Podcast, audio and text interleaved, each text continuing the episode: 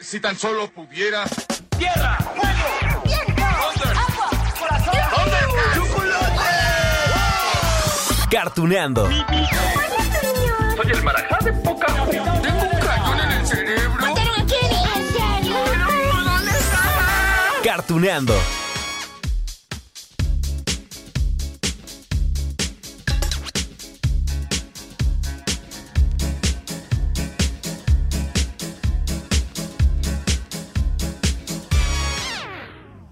Amigos de Cartuneando, ah, prepárense porque con el capítulo de hoy nos va a quedar muy claro, sí, todavía más que la animación japonesa también puede servir para repasar episodios de la historia universal. Ah, sí, sí, sí. Y bueno, no crean que este será un capítulo aburrido, no hombre, para nada. Y miren, que además vamos a platicar algunos detalles interesantes de los Thunder, Thunder, Thundercats. ¡Oh! Y también de los supercampeones. bueno, es como el ganchito, ¿no? Para que se queden aquí, ya que estamos hablando de historia universal. No, hombre, nos vamos a divertir. Y es que miren, en el capítulo tendremos la presencia del gran actor, de un invitado muy especial, Armando Coria. Sí, ya lo conocen, que lo mismo trabaja en doblaje que en series, en melodramas, en televisión. De hecho, ustedes ya lo conocen, les decía, porque en el capítulo especial de Spider-Man platicamos con él. Sí, sí, es el actor de doblaje que le da voz al hombre araña o se la dio por ahí de los años 90 en la serie animada. Y bueno, resulta que además ha interpretado pues a otros tantísimos personajes entrañables, ¿no? Que conocemos desde hace, ¿qué les gusta? ¿20? ¿30 años? Uh, es más, a manera de, de, invitación, como para que el gancho resulte mejor y se queden con nosotros, les voy a dejar por aquí de una vez, de una vez la presentación de esos personajes que les comenté del buen Armando Coria. A ver, en primer lugar, porque este fue su primer personaje fuerte en la animación, vamos a hacer un llamado, pero lo haremos con la espada del augurio que ve más allá de lo evidente. Sí, sí, es que así aparecen estos guerreros, ¿no? Que llegaron del planeta Tundera. ¿Ya saben? ¿Sí? Ya saben quién. Bueno, allí está el grito de Thunder, Thunder, Thundercats. ¡Oh! He hecho un rastreo galáctico para la compatibilidad atmosférica y este planeta azul tiene probabilidades de un 96%. Sí, claro. Y entonces tendríamos que seguir el viaje en las cápsulas de suspensión. Todos ustedes entrarán en las cápsulas de suspensión ahora. Yo me encargaré de que lleguemos a ese planeta azul. ¡Ah! Como ven, llegó Felino uno de los guerreros más jóvenes que siguen al León O. Y este personaje lo interpretó, sí, Armando Coria a principios de los años 80. ya después en los 90, su talento también se escuchó en una cancha de fútbol o en diferentes canchas de fútbol, ¿eh? Con varios personajes. ¿Seguro? Sí, van a reconocer esto. Dependemos de usted, capitán. ¡Capitán! Esta es nuestra oportunidad. Este partido ha sido peleado por todos nosotros. Si ganamos, ganará todo el equipo. Así que tiraré con el corazón de todos. ¡Sí! Por otro lado, Arman no parece muy concentrado en este instante. Arman. ¡Ay, sí! ¡Los supercampeones! Bueno, resulta que aquí Armando Coria le dio voz también a Armand. ¿A coincidencia en el nombre? Mm. Ya lo investigaremos más adelante. Y también a los hermanos Corioto, que, que, sonaban así, ¿se acuerdan? ¿Sabías que vas a jugar contra nosotros en el último juego de las semifinales? ¡Claro que lo sabíamos! ¡Qué bueno, porque será mejor que mires cuidadosamente nuestro próximo partido! Comenzará muy pronto. Vamos a practicar. ¿Qué quieres decir con mirar cuidadosamente, estúpido? Ni siquiera estamos preocupados por ustedes. Los hermanos Corioto del equipo anglosajón. ¡Ay, qué buenos recuerdos entre los Thundercats y los supercampeones! Pero ¿saben qué, amigos de Cartuneando? Que nuestro mega invitado de hoy también trabajó en una serie de animación japonesa llamada La Rosa de Versalles. Sí, no, no la confundan con La Rosa de Guadalupe, no, hombre. De hecho, realmente se llama Lady Oscar La Rosa de Versalles. Y aquí es donde me quiero detener porque este es el tema principal de nuestro capítulo. Recuerden, historia universal. Es que, no, hombre. Miren, la verdad es que a mí, a, a, mí se me hace muy interesante que el anime japonés también es una forma de repasar la historia universal, la historia de diferentes países, no solamente de Japón, ¿no? Porque estas producciones son de allá del, del sol naciente. Miren, este es el caso de la historia de Francia del siglo XVIII, por lo cual entre sus personajes principales están el rey Luis XVI de Francia, ah, María Antonieta Josefa Juana de Habsburgo y Lorena, sí, mejor conocida únicamente como María Antonieta, la reina consorte de Francia y Navarra. ¡Uh, wow! Bueno, es que lo que pasó en aquellos años en Francia, siglo XVIII, con la opulencia, el derroche de los reyes, ha llamado tanto la atención que alrededor de María Antonieta y de Luis XVI existen que les gusta series, bueno, cantidad de películas, no obras de teatro, y en Japón no se quisieron quedar atrás e hicieron su propia versión de la historia en animación y sonó así. Lady Oscar.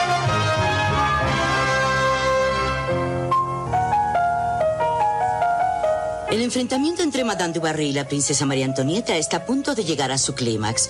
Ha traído gran interés no solo en el Palacio de Versalles, sino en toda Francia y en diversos países europeos.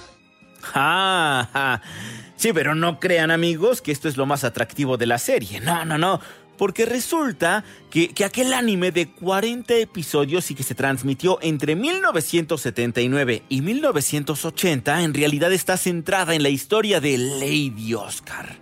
Sí, es una mujer. Sí, ya sé que con este nombre de Oscar muchos se sacan de onda, pero es Lady Oscar. Es una mujer.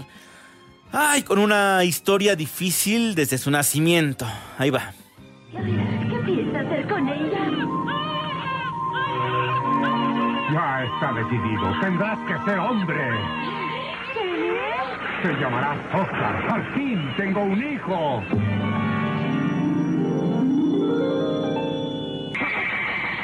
Sí, resulta que ella, ella, es de la nobleza, es hija de un general, como ya lo escucharon, y entonces fue criada como un hombre. Eh, si es que, bueno, su papá eh, quería tener un varón y en lugar tuvo una niña, pero él dijo, no, hombre, yo la voy a educar como si fuera hombre. Y así creció como, como un niño y cuando cumplió 14 años fue nombrada protectora o, protector de la princesa María Antonieta. Ella se casó con Luis XVI debido a esa alianza ¿no? entre Francia y Austria. A partir de ese momento, Lady Oscar y María Antonieta se vuelven excelentes amigas. Realmente María Antonieta sabía cuál era la realidad de su compañera, ¿no?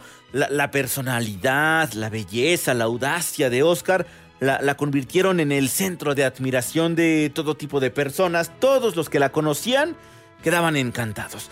Además sabe perfectamente Lady Oscar que gran parte de la sociedad la considera un hombre, así que claro, no, no le cuesta trabajo presentarse como tal, pelear como tal, claro, pero llega esa, esa etapa adulta y allí es cuando conoce a, a su primer amor. Empiezan esas inquietudes, la necesidad, ¿no? De mostrar esa feminidad. Y esto conlleva a que aflore su lado más vulnerable. ¿Cómo se llama el amor de Lady Oscar? André Grandier. Y bueno, cuando él está con Lady Oscar, su actitud es muy distinta. Así miren. Oscar, debes recuperarte. Oscar, tienes que abrir los ojos. Me siento tan avergonzado. Dudé de tu cariño hacia mí y te ruego me perdones. Nunca volverá a suceder. Ay, qué difícil situación, ¿no? Pero no crean. No, no, no. Que los conflictos paran allí, ¿eh? Ay, porque estamos hablando eh, que la historia se desarrolla en medio del reinado de Luis XVI. Ya quedamos, ¿no?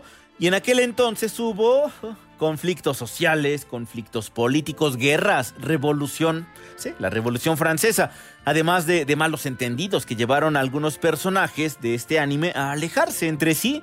De hecho, la historia, tanto en manga como en anime, ah, claro, porque primero fue el manga, transcurre en un largo periodo. Digo, ya repasamos hace ratito, ¿no? Cuando nace Lady Oscar hace muchos años, y entonces después pues ella evoluciona, se convierte en asistente y tal, en, en guardia, en un batallón. Y, y, también cuando conoce a André, pero pasan muchos años entre que descubren ese amor real. El primero de enero de 1772, transcurrido ya un año, Miembros de la nobleza de toda Europa se dirigieron al Palacio de Versalles para presentar sus saludos de Año Nuevo a la familia real. La marquesa de Robert. El duque y la duquesa de Germain. sí, yo sé que hasta ahí muchos dirán, ah, qué, historia tan romántica. Ay, amigos, pero viene la tragedia. Sí, porque bueno, el anime de Lady Oscar, mm, no, spoiler time, no, no tiene final feliz. Y hacia allá vamos, ¿eh? Miren, lo que pasa es que al iniciarse la Revolución Francesa, el Regimiento B, que es el que comanda Lady Oscar, decide luchar junto al pueblo. Claro, se les unen porque saben que el reinado pues está haciendo mal, ¿no? Entonces se unen al pueblo. El regimiento empieza a ser perseguido por los demás guardias porque pues eran desertores y al final del primer día de la revolución se refugian en, en un lugar apartado. Y allí está Oscar. Intenta salir, pero lo ve, lo ve otro guardia. Y entonces Lady Oscar trata de esquivarlo. Ella mata a este guardia y el guardia logra disparar antes. Lady Oscar sale ilesa, pero después voltea y ve que ese disparo le dio a su amado André. Ay, varios médicos lo asisten, pero finalmente André, André fallece. El amor de Lady Oscar muere. André, no sabes cuánto te amo. Si no puedo vivir a tu lado, la vida no tendría sentido para mí. Por supuesto, Oscar, claro que sí. Pero, Oscar, escucha. ¿Por qué estás llorando? Es que voy a morir. No puede ser, no ahora que nuestro amor nace. No puedo morir en este momento. Y la historia sigue, amigos, ¿eh? El día de la toma de la Bastilla, es decir, a ver, ¿quién sabe de historia? A ver, a ver, sí, 14 de julio de 1789 es cuando el pueblo, pues ya está muy débil, no sabe usar las armas, no sabe usar los cañones. El pueblo, claro, pues estaban hablando ahí de armas del ejército. Entonces llega Lady Oscar y junto con la mitad de los guardias que quedaban en el regimiento B, eran los que habían sobrevivido, empiezan a disparar los cañones. Y si creen amigos que la tragedia había terminado con la muerte de André, no, pues es que tengo que decirles que Lady Oscar muere. En ese fuego enemigo le disparan directamente desde la Bastilla. ¿Qué sucede?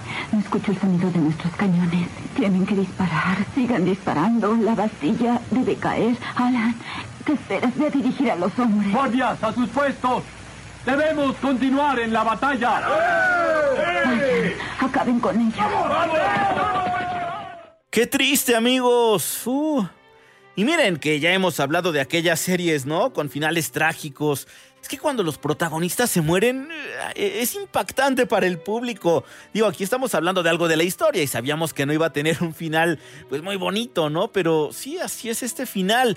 Lo, que a mí me encanta de este anime es que está cargado justo de muchos elementos históricos, esos datos que lo nutren, y entonces resulta una muy buena oportunidad para adentrarnos a, la lectura, al conocimiento, al estudio. Ya por último les voy a decir que la historia de Lady Oscar también relata justo la toma del Palacio de Versalles, la captura de los reyes, de sus hijos como prisioneros, ese traslado de la familia real que dura tres días.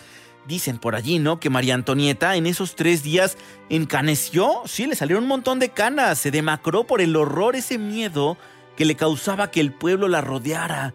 No sabía qué le iba a pasar. Claro, hubo por allí también un proceso muy largo, ¿no? Contra los reyes. ¿Y en qué termina todo? En 1793, claro, con Luis XVI, con María Antonieta degollados. La guillotina cae sobre ellos. Encarcéleme si quiere, pero es un gran error ejecutar a los doce hombres. Son inocentes. No.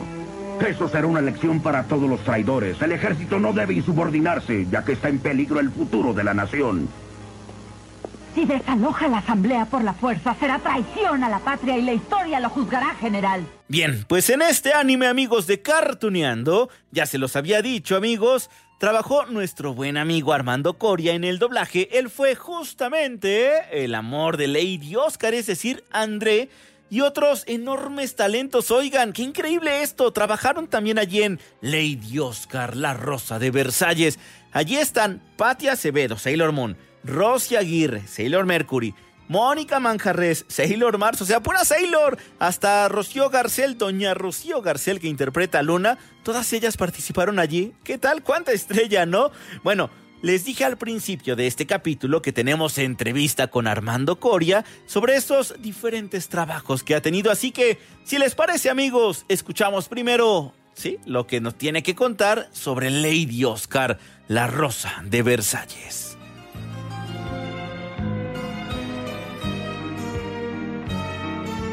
Y, ahí también quiero platicar contigo sobre esto, sobre esto del anime, porque tú has hecho muchos personajes de anime. Has estado también en, One Piece o, por ejemplo, en este Lady Oscar, la Rosa de Versalles. ¡Wow! Uy, wow, sí, ¿Verdad que el anime, bueno, toda la animación y también de Spider-Man nos hace soñar, pero, híjole, hay muchas producciones de anime japonés que, que nos pone la piel chinita porque nos está contando partes de la historia y, algunas situaciones sociales que, que hay que ponerle siempre ese acento, ¿verdad? Sí, fíjate que sí. Fíjate que, eh, pues cuando hice La Rosa de Versalles, eh, pues es que, ¿de quién estamos hablando, no? O sea, wow. O sea, nos estamos metiendo con los, con los reyes de Francia, ¿no? Entonces, este, llevada al anime de, de, de otra forma, pero muy pegada, ¿no? Muy pegada a la vida de María Antonieta, ¿no? La vida del delfín, este, no, bueno, eh, fíjate que hace muchos años, yo, esa, esa es una serie que la, la doblamos, yo creo que tiene fácil como 30 años que hice esa serie. Del 89 tengo entendido. Ajá, sí, fíjate nada más, bueno, treinta y tantos años. Este, y fíjate que a, a, mí, digo, hay, hay personajes que hacemos tantos todos los días que algunos se te olvidan. Y uno de los personajes que, que se me medio había quedado olvidado en la memoria era precisamente André, ¿no? Y uh, un fan en una, en una, fui a dar una conferencia y, eh, se me acercó un, fan y me dijo, y una, una chica también, una, una fan, y me dijo, es que usted era este, André en la, en la Rosa de Versalles, y me llevó una foto del, del, del muñequito para que se la autografiara. ¡Wow! Me, ¡pum! me despertó, ¿no? Así todo. Le digo, claro, claro que sí, no sé qué. Y no, es que yo amaba esa serie. Y, no, se puso ahí a que la había conseguido este, por ahí en algún lado y la tenía. Y no, no, no, no, muy padre. Y este, pues sí, sí he tenido la oportunidad de, de trabajar. ¡Wow! No, hombre, de verdad que uh, yo sigo impresionado con este anime, amigos. Sí, yo sé que les dije al principio de este capítulo que Armando también trabajó en otros animes súper entrañables. De hecho, lo ocupé como gancho para que se quedaran aquí con nosotros hasta este momento. Vamos allá hacia esos recuerdos que tiene también Armando sobre otras dos series, dos animes en los que también trabajó. Vamos primero con los Thundercats, ¡Oh! porque allí nuestro mega invitado especial de hoy dio voz a uno de los integrantes más jóvenes de los felinos cósmicos, a Felino. No estoy segura de que sea una buena idea. Oh, Felina, no quiero que me traten como un niño toda mi vida. Tampoco yo, pero ¿qué? Si les demostramos que podemos usar esto, tendrán que tratarnos como Thundercats adultos. Vamos, conozco un lugar donde podemos practicar. Allí está, Felino. ¿Se acuerdan que en Cartuneando, no, amigos? Sí, ya tenemos un capítulo de esta serie. Se los recomiendo mucho, sí, que escuchen aquí en Cartuneando el especial de los Thundercats, porque allí tenemos entrevista con Víctor Trujillo. Sí, claro, es que Víctor es un gran actor y de doblaje también. Él le da voz a León O. Bueno, dicho todo esto, amigos, vamos con la segunda parte de la entrevista con Armando Coria.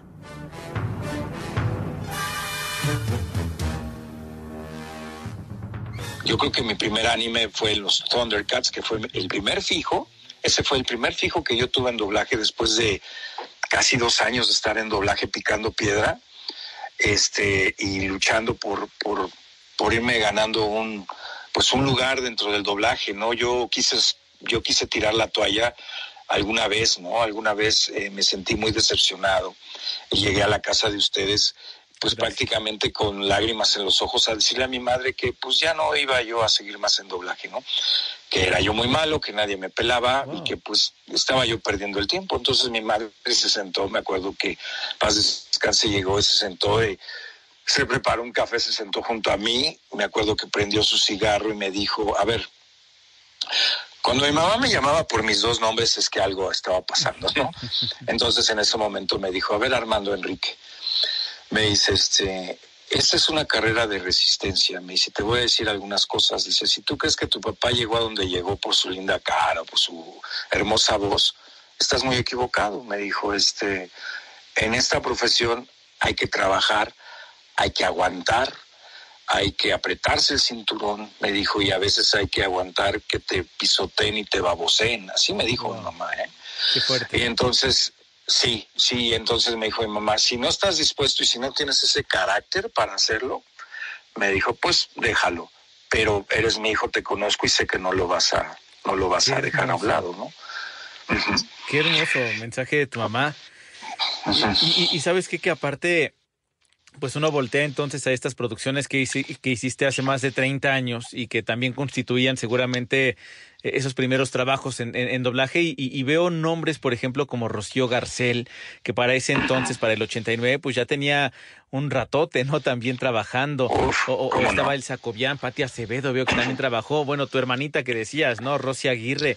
Y que también son personas que han estado en el mismo camino que tú y que seguramente pues han tenido que, que mantenerse con base en el trabajo. Eh, yo insisto, esto es magia. A mí me gusta muchísimo platicar, Armando, del doblaje como si fuera una magia. Pero claro, detrás de la magia hay que saber hacerla. Y para que ustedes sepan hacerla, quiere decir que han trabajado muchísimo.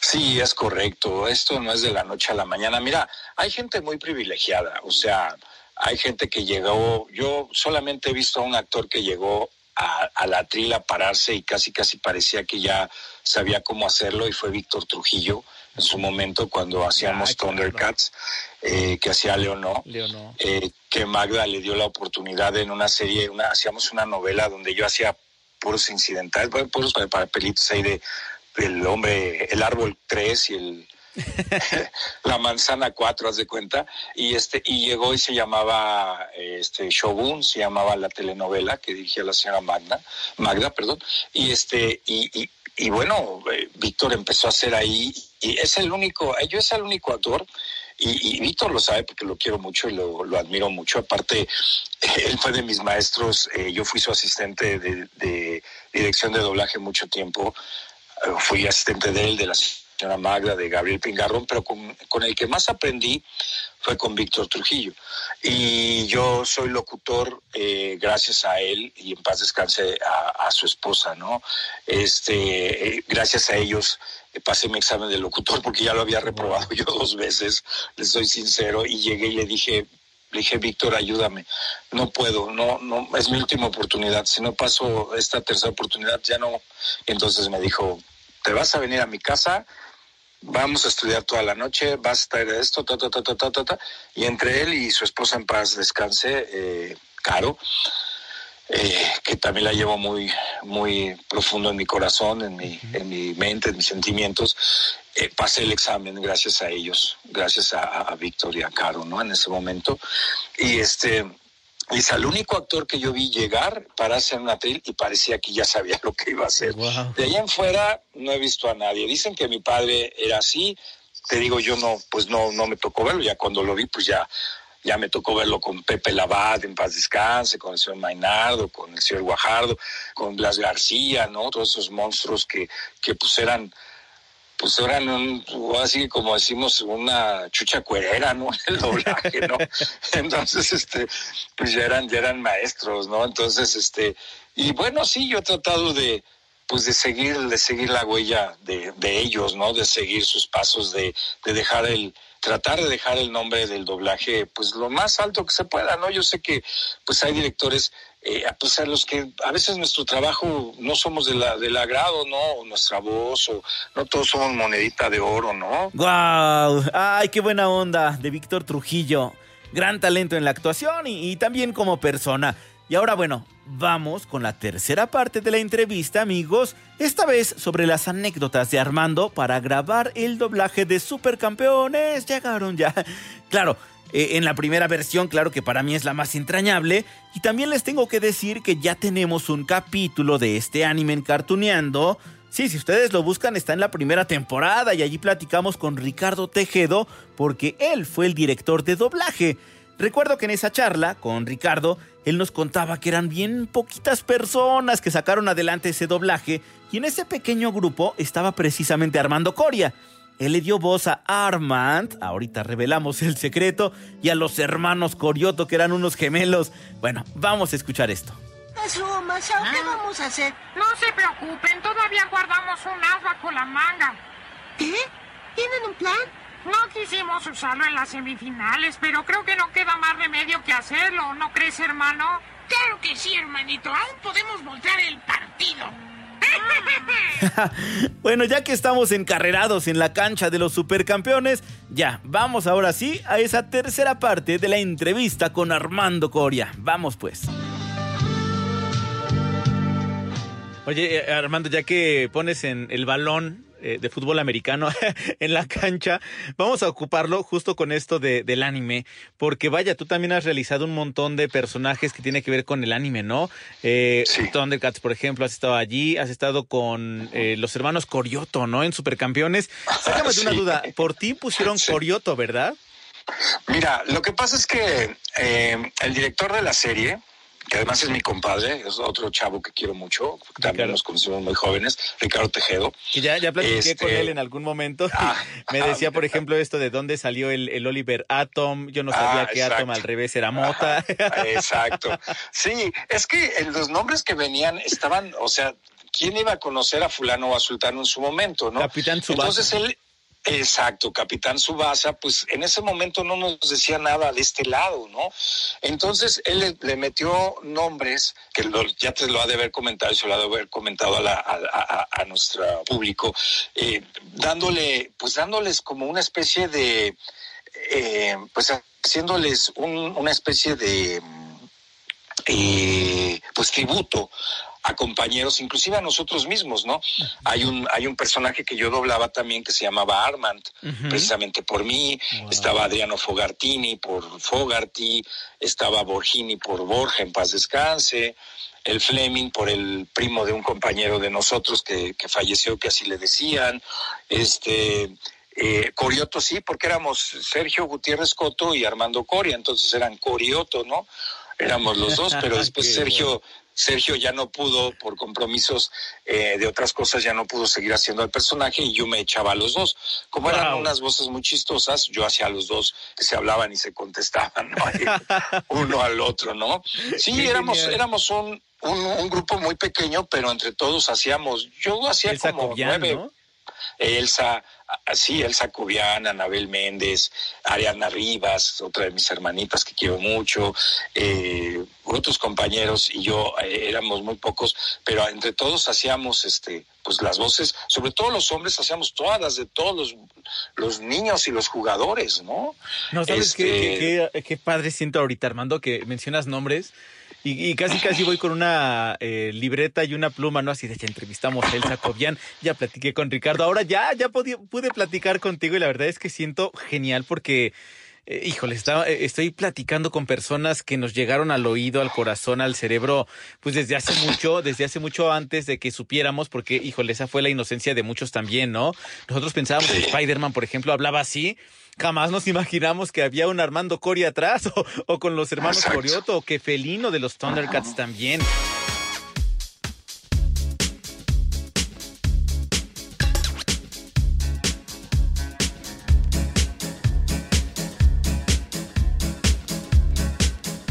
¿Qué tal amigos de Cartuneando? ¿Cuántos recuerdos, no? ¿Cuántas series?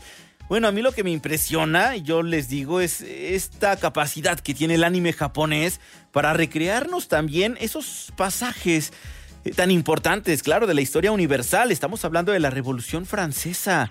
Pero bueno, con un actor que tiene más de 30 años de trayectoria como Armando Coria, por supuesto que teníamos mucho que recordar. Y eso, y eso que está también ese capítulo especial de Spider-Man, donde él nos relata cómo le dio voz al hombre araña en esa serie noventera.